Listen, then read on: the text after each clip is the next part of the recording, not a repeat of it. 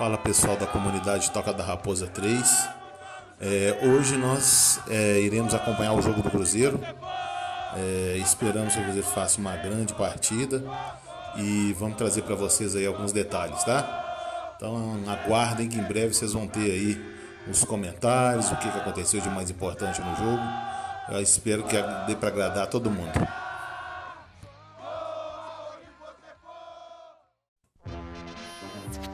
Mais uma vez, o Cruzeiro deixou a desejar na noite de ontem e fez com que a sua torcida amargasse mais uma vergonha.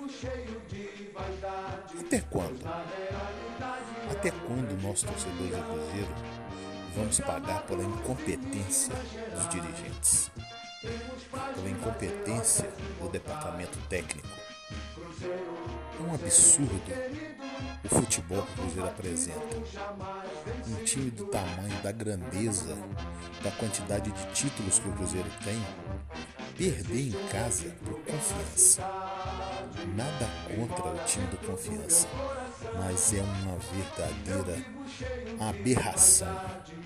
Um time que é ex-campeão da Copa do Brasil ser derrotado dentro de casa pelo seu humilde e porcaria confiança. Com todo respeito, eu, como cruzeirense, me indigno de uma tal forma que vocês não, vocês não imaginam. Terrível.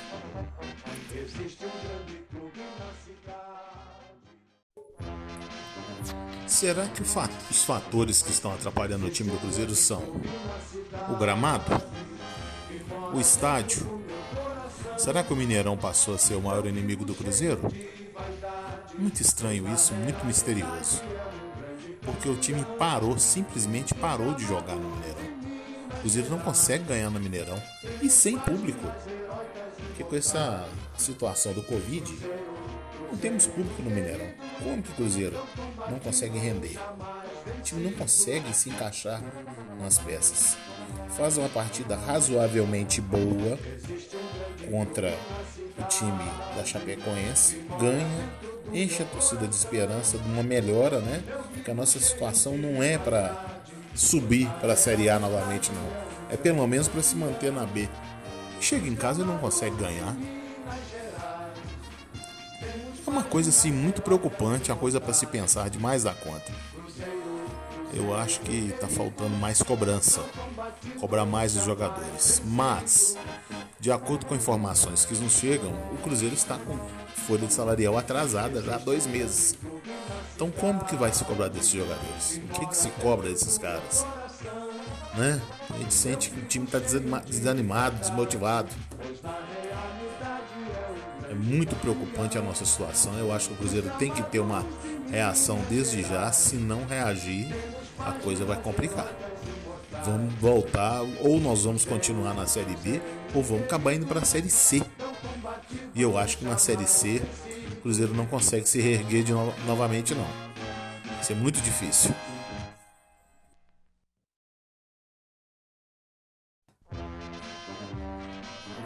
A gente vê que a principal alegação do Filipão para manter o Patrick Bray, que é o grande motivo de raiva e preocupação da torcida, é que fica querendo dar moral pro cara, mas não tem como dar moral pro cara. O cara não tá rendendo, o jogador não rende, o jogador só atrapalha o clube.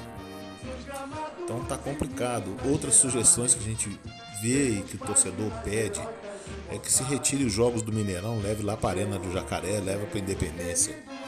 Mas será que isso é solução? Será que lá o Cruzeiro vai render o futebol melhor? É uma incógnita coisa está muito complicada, difícil, né? E só chegam notícias ruins. A gente fica sabendo que o Cruzeiro novamente não vai poder registrar jogadores. Ele foi punido pelo CNRD porque não repassou um, de, um determinado valor de um jogador que o Cruzeiro vendeu. Um absurdo. Mais problemas administrativos então a situação do Cruzeiro realmente é muito difícil, muito complicada. Outra péssima notícia ontem, o Cruzeiro, Marcelo Moreno recebeu o terceiro cartão amarelo, apesar de não estar tá jogando nada, está jogando mal, tem feito péssimas apresentações. mas vai fazer falta, pelo menos no banco. Porque pelo menos atrapalhar lá e chamar a atenção dos zagueiros adversários, ele presta, mas agora está suspenso. Então vai ter chance o jogador Thiago, que ontem foi mal, perdeu inclusive um gol feito, né? É muito difícil. Como que um time continua jogando mal desse jeito, né? Então a gente espera que, né, uma luz, uma luz dê uma clareada na cabeça do Filipão, porque ninguém aguenta ver o time jogando do jeito que está o torcedor do Cruzeiro não merece. Por tudo que o torcedor do Cruzeiro fez pelo time e tem feito nesse tempo, o torcedor não merece essa situação, não. Não tem como. Brincadeira, viu?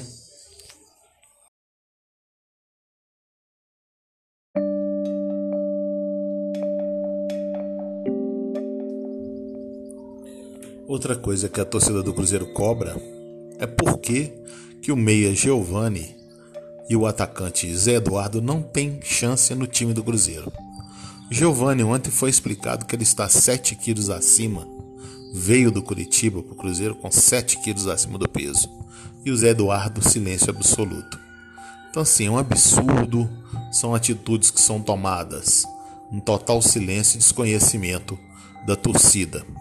E isso vai cada vez criando uma antipatia com o atual diretor de futebol, que é o David, e com o nosso presidente, Sérgio Santos Rodrigues, que é um cara bem intencionado, mas está agindo como os antigos presidentes, em silêncio, fazendo o que acha certo e não escuta ninguém. Então aguardemos uma reação urgente do Cruzeiro, porque se não reagir, o Cruzeiro vai passar pelo maior vexame da sua vida. Já passou pelo maior vexame ano passado, que foi a queda para a Série B. Vamos passar por um novo vexame caindo para a Série C.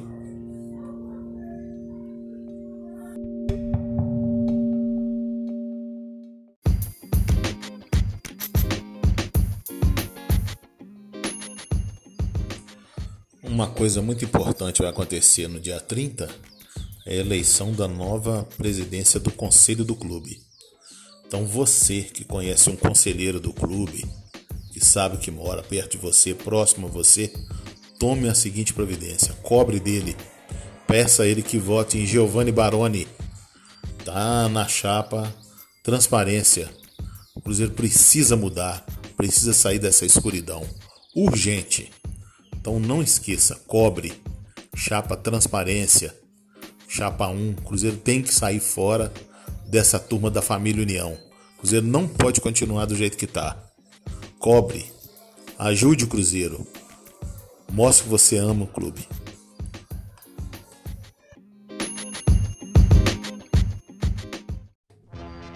Agora vamos falar um pouquinho do futebol internacional e nacional. A necrópsia do Maradona apontou que ele sofreu um infarto enquanto dormia com pranto e paixão, milhares de argentinos se despedem do ídolo. Realmente foi emocionante a despedida da, do povo argentino para o seu ídolo maior, que é o Maradona. Nunca vi igual. A Federação Paulista cancelou a Copa São Paulo de Futebol Júnior de 2021, né, pelo risco do Covid, pela aglomeração e etc. Então, mais que válido essa iniciativa. É, o Corinthians fez um acordo com a Caixa Econômica Federal para quitar o estádio. Então, até 2040. Eu não acredito que vai conseguir, não. Principalmente com essa paralisação aí do futebol, negócio de público. É bem difícil o Corinthians conseguir fazer isso. Mas, né, vamos aguardar. É, recordista de, entre brasileiros, o Grêmio completa 200 jogos na Libertadores. O Grêmio, mais uma vez, mostrando que é o time copeiro um time que todo ano está disputando as Copas e disputando na cabeça, disputando para ganhar. D'Alessandro rescindiu o contrato depois de muito tempo com o Internacional é, e pediu mesmo para sair. Alguma coisa grave aconteceu lá dentro para ele poder deixar o clube. Foi um desentendimento com a direção. Herança de Maradona será disputada por cinco filhos pra já ouvi falar que são 11, mas estou falando que vão ser 5 reconhecidos, né? Fora que vão aparecer ainda pelo caminho aí. Série B. O Figueirense e Botafogo criam boas chances, mas empatam sem gols. Libertadores. Contributo, contributo de Renato. A Maradona, Grêmio bate Guarani fora de casa nas quartas por 2 a 0. Basquete. Clay Thompson passa por cirurgia bem sucedida no tendão de Aquiles. Um dos grandes jogadores do basquete americano passa por cirurgia e está, está indo bem e vai se recuperar, se Deus quiser, né? Futebol americano, técnico do Dallas Cowboys morre após emergência médica nas instalações da franquia. Terrível, deve ter sido uma cena terrível para todos lá no Dallas Cowboys, que vem fazendo uma boa campanha no campeonato americano.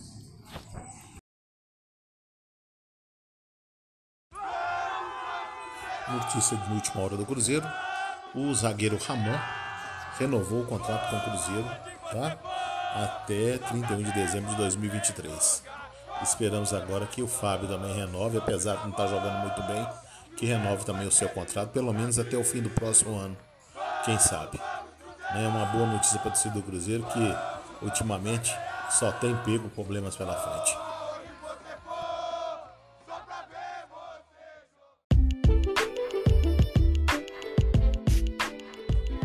Outra notícia que envolve jogadores do Cruzeiro e ex-jogadores. O Palmeiras inscreveu Pedro Bicalho, jovem volante do ex-Cruzeiro, no Brasileirão. Será que pro Cruzeiro ele era tão ruim assim e pro Palmeiras ele é bom que foi inscrito? O tempo vai dizer quem estava errado. Apesar de terem feito coisa errada, né? Na viagem lá para Chapecó pela categoria de base, vamos ver quem está errado, se é a direção do Cruzeiro ou o jogador que foi injustiçado. Aguardemos o desenvolvimento dessa notícia.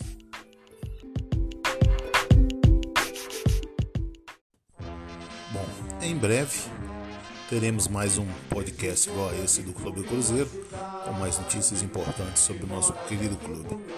Esperamos que o Cruzeiro volte a crescer, volte a ser um time respeitado, um time que amedrontava todos os adversários, a verdadeira La Bestia Negra.